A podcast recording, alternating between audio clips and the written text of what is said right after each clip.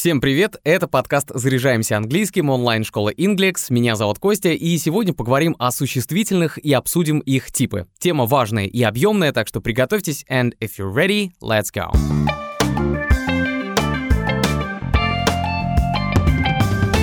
Существительное — это самостоятельная часть речи, обозначающая предмет, лицо или явление и отвечающая на вопросы «кто» или «что». Ну, то есть what и who. В английском есть много особенностей существительных, потому что есть еще же и артикли, окончание множественного числа, различные исключения, связанные с этим. Начнем с того, что все существительные английского делятся на нарицательные, common nouns, и собственные, proper nouns. Нарицательные существительные обозначают предметы, явления, людей и в большинстве случаев пишутся с маленькой буквы.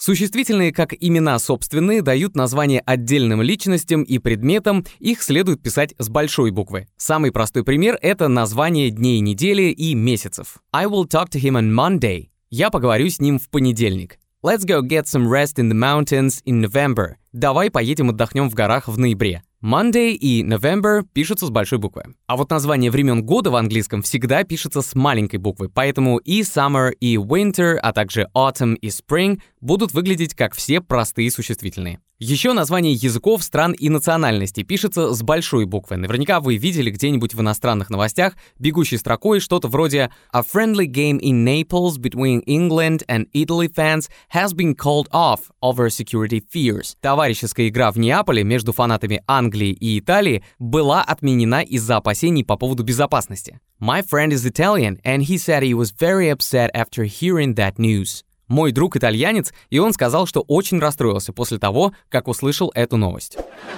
You're not. You're not. You're. Again, you're. You're not speaking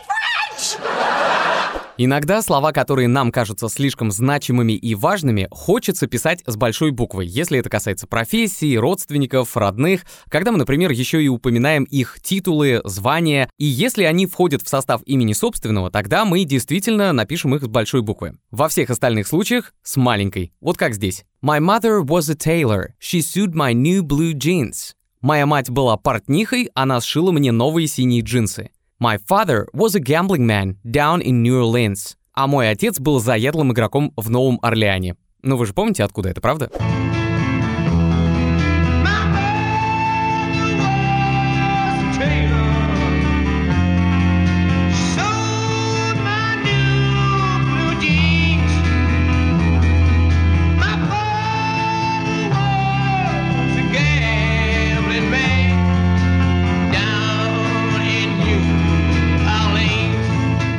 Еще пример. I watched all the interviews with Sir Paul McCartney yesterday because I'm a big fan. Вчера я посмотрел все интервью с сэром Полом Маккартни, потому что я большой поклонник. Во многих англоязычных странах к мужчине принято обращаться как «сэр», Sir можно писать как с маленькой, так и с большой буквы. Если это простое вежливое обращение к мужчине, тогда с маленькой. Если пишешь официальное письмо или используешь слово как название титула, то с большой буквы. А тут еще к тому же это не просто обращение, а целый титул, подаренный королевой Елизаветой, поэтому «сэр» будет с большой буквы. Если название книги или фильма или песни состоит из нескольких слов, то все они будут писаться с большой буквы. Например, Another Brick in the Wall is my favorite Pink Floyd song. Another Brick in the Wall — моя любимая песня Pink Floyd. Теперь перейдем к вопросу исчисляемых и неисчисляемых существительных. Исчисляемые существительные называются countable nouns, и они описывают предметы, которые мы можем сосчитать. Это очень просто. Например, one orange, то есть один апельсин, two bananas, два банана. А неисчисляемые, то есть uncountable nouns, посчитать нельзя. Например, water – вода, sugar – сахар, money – деньги или time – время. Эти неисчисляемые существительные не имеют формы множественного числа, не используются с неопределенным артиклем a или n и всегда употребляются с глаголом единственного числа. И как вы уже понимаете, с такими существительными бывает несколько сложнее. The water in the sea seems very cold today. Вода в море кажется очень холодной сегодня. Then decide whether not to blow your ship from the water. К неисчисляемым существительным относятся следующие группы слов. Жидкости, blood, то есть кровь, coffee, кофе, water, вода, газообразные вещества, air, воздух, oxygen, кислород, smoke, дым, материалы, iron, железо, paper, бумага, silk – шелк, эмоции и чувства, love – любовь, happiness – счастье, warmth – тепло, качество, honesty – честность, patience – терпение, kindness – доброта, абстрактные концепции, information – информация, fun – веселье, death – смерть, природные явления, darkness – темнота, snow – снег, heat – жара, языки и учебные предметы, English – английский, chemistry – химия, literature – литература, игры, football – футбол, chess – шахматы, rugby – регби, а также болезни, malaria – малярия, flu – грипп, measles – корь. Также к неисчисляемым существительным относятся такие слова. Advice, то есть совет или советы, fruit, фрукт или фрукты, research, исследование или исследование, news, новость или новости. То есть нельзя сказать an advice, хотя по-русски нет никакой проблемы, чтобы сказать, например, один совет или там два фрукта. В английском такие правила, и к этому просто нужно привыкнуть. При необходимости с неисчисляемыми существительными используется определенный артикль the, притяжательные местоимения, а также слова some, any или no. Could you please pass the salt? Не мог бы ты передать соль? Could you pass me some sugar? Можешь передать мне немножко сахара? Или такой пример с существительным time – время. I don't want to lose my time helping someone who doesn't want to accept my help. Я не хочу тратить свое время, помогая тому, кто не хочет принимать мою помощь. А вот еще фраза с неисчисляемым bread, то есть хлеб. В данном случае мы поставим перед ним слово some. I need to buy some bread. Мне нужно купить хлеб. Можно перевести как «мне нужно купить немного хлеба» или «какого-нибудь хлеба». Надеюсь, с помощью этих вариантов стало понятнее, что здесь говорится в целом о потребности купить хлеб. Для измерения неисчисляемых существительных в английском используются разные контейнеры, меры и формы. Например, вы идете в магазин за бутылкой молока.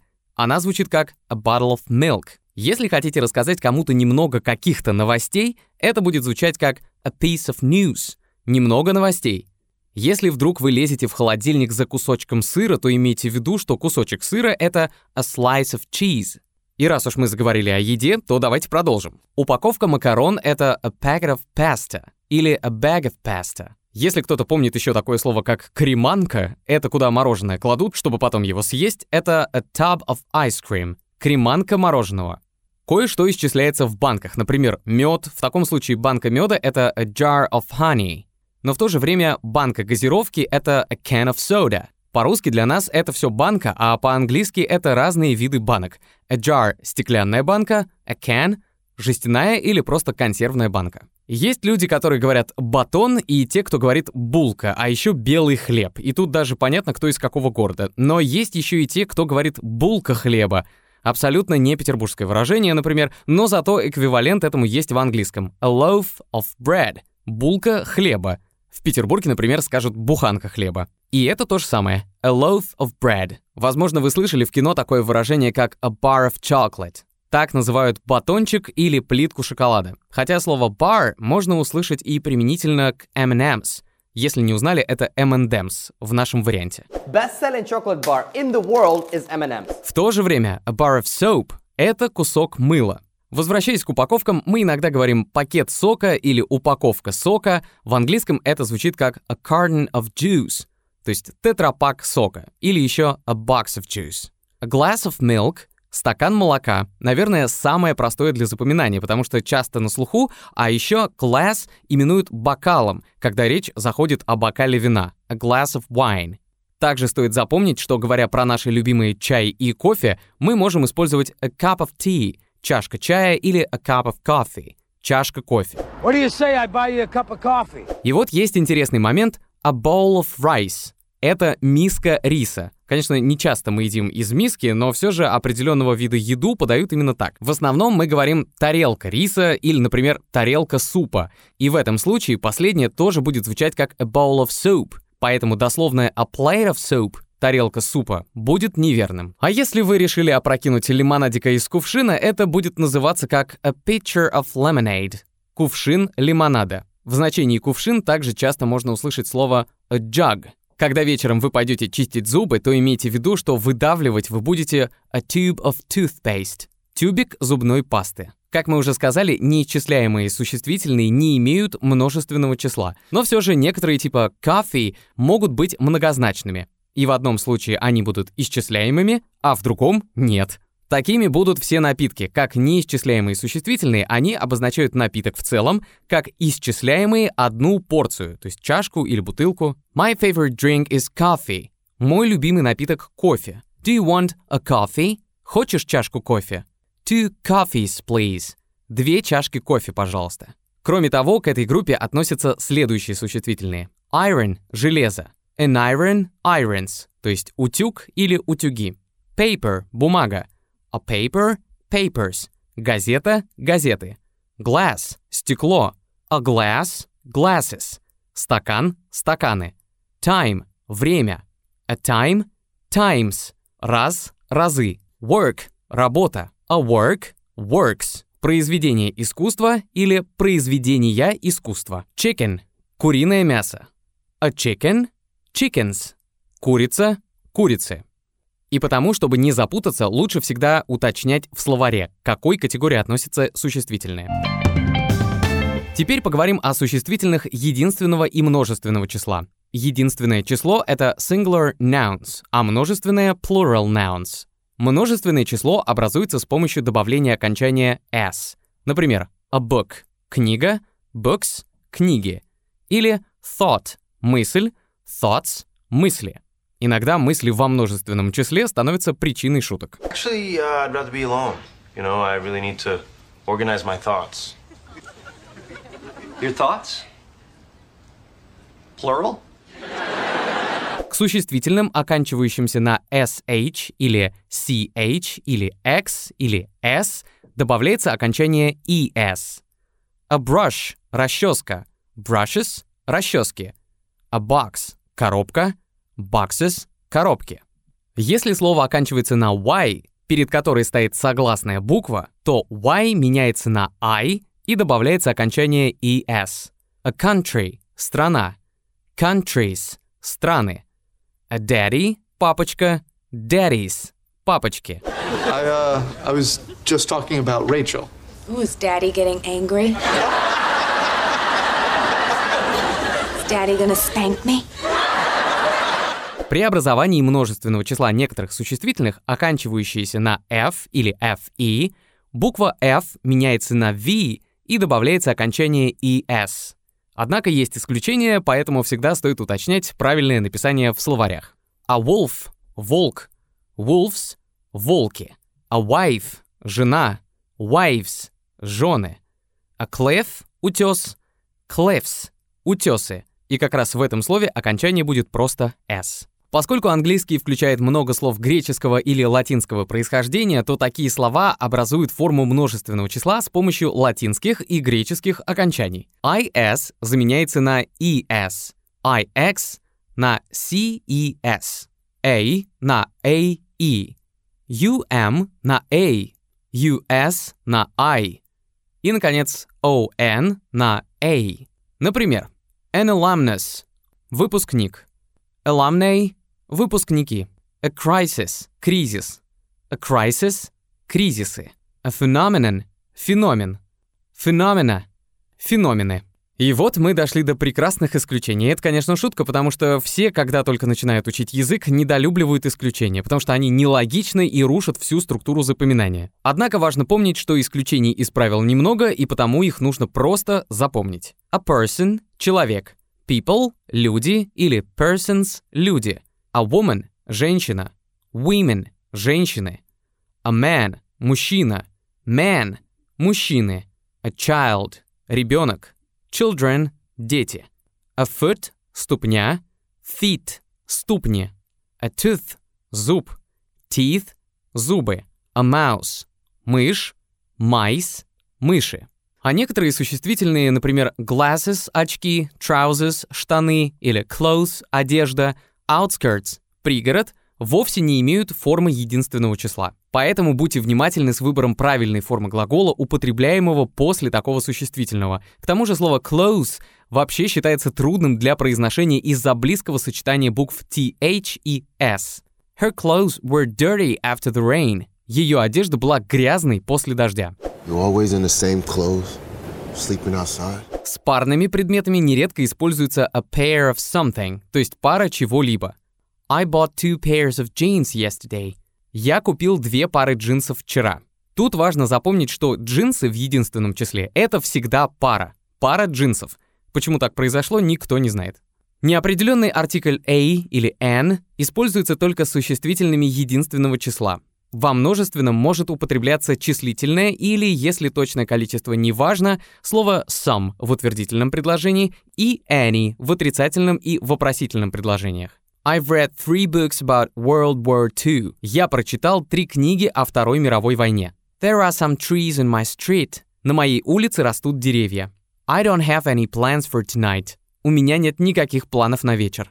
Кроме того, существительными множественного числа может использоваться артикль the, если речь идет о чем-то конкретном. The flowers in my garden are blooming. В моем саду цветут цветы. А также используем нулевой артикль, другими словами, мы ничего не ставим перед существительным, потому что говорим о чем-то в общем, ничего не конкретизируя. She loves flowers. Она любит цветы. То есть мы говорим о том, что в принципе она любит цветы, а не какие-то там конкретные.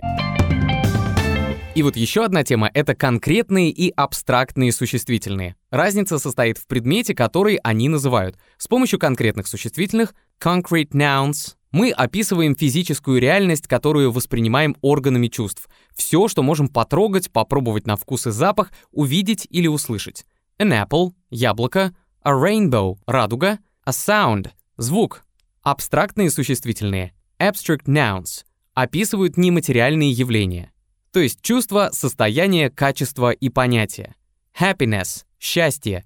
Justice — справедливость. Такие существительные считаются неисчисляемыми, но некоторые из них могут менять свои характеристики в зависимости от значения. Например, I was stunned by the sheer beauty of that place. Я был поражен совершеннейшей красотой этого места. Здесь мы говорим о неисчисляемом, абстрактном. А вот здесь Your horse is a real beauty. Ваша лошадь — настоящая красотка мы говорим об исчисляемом, то есть о конкретном. Многие абстрактные существительные образуются от прилагательных, глаголов и конкретных существительных с помощью суффиксов. A child — ребенок, childhood — детство, a response — ответ, responsibility — ответственность, a friend — друг, friendship — дружба, happy — счастливый, happiness — счастье, stupid — глупый, stupidity — глупость, to locate определять местонахождение, location, местоположение. To escape — сбегать, escapism,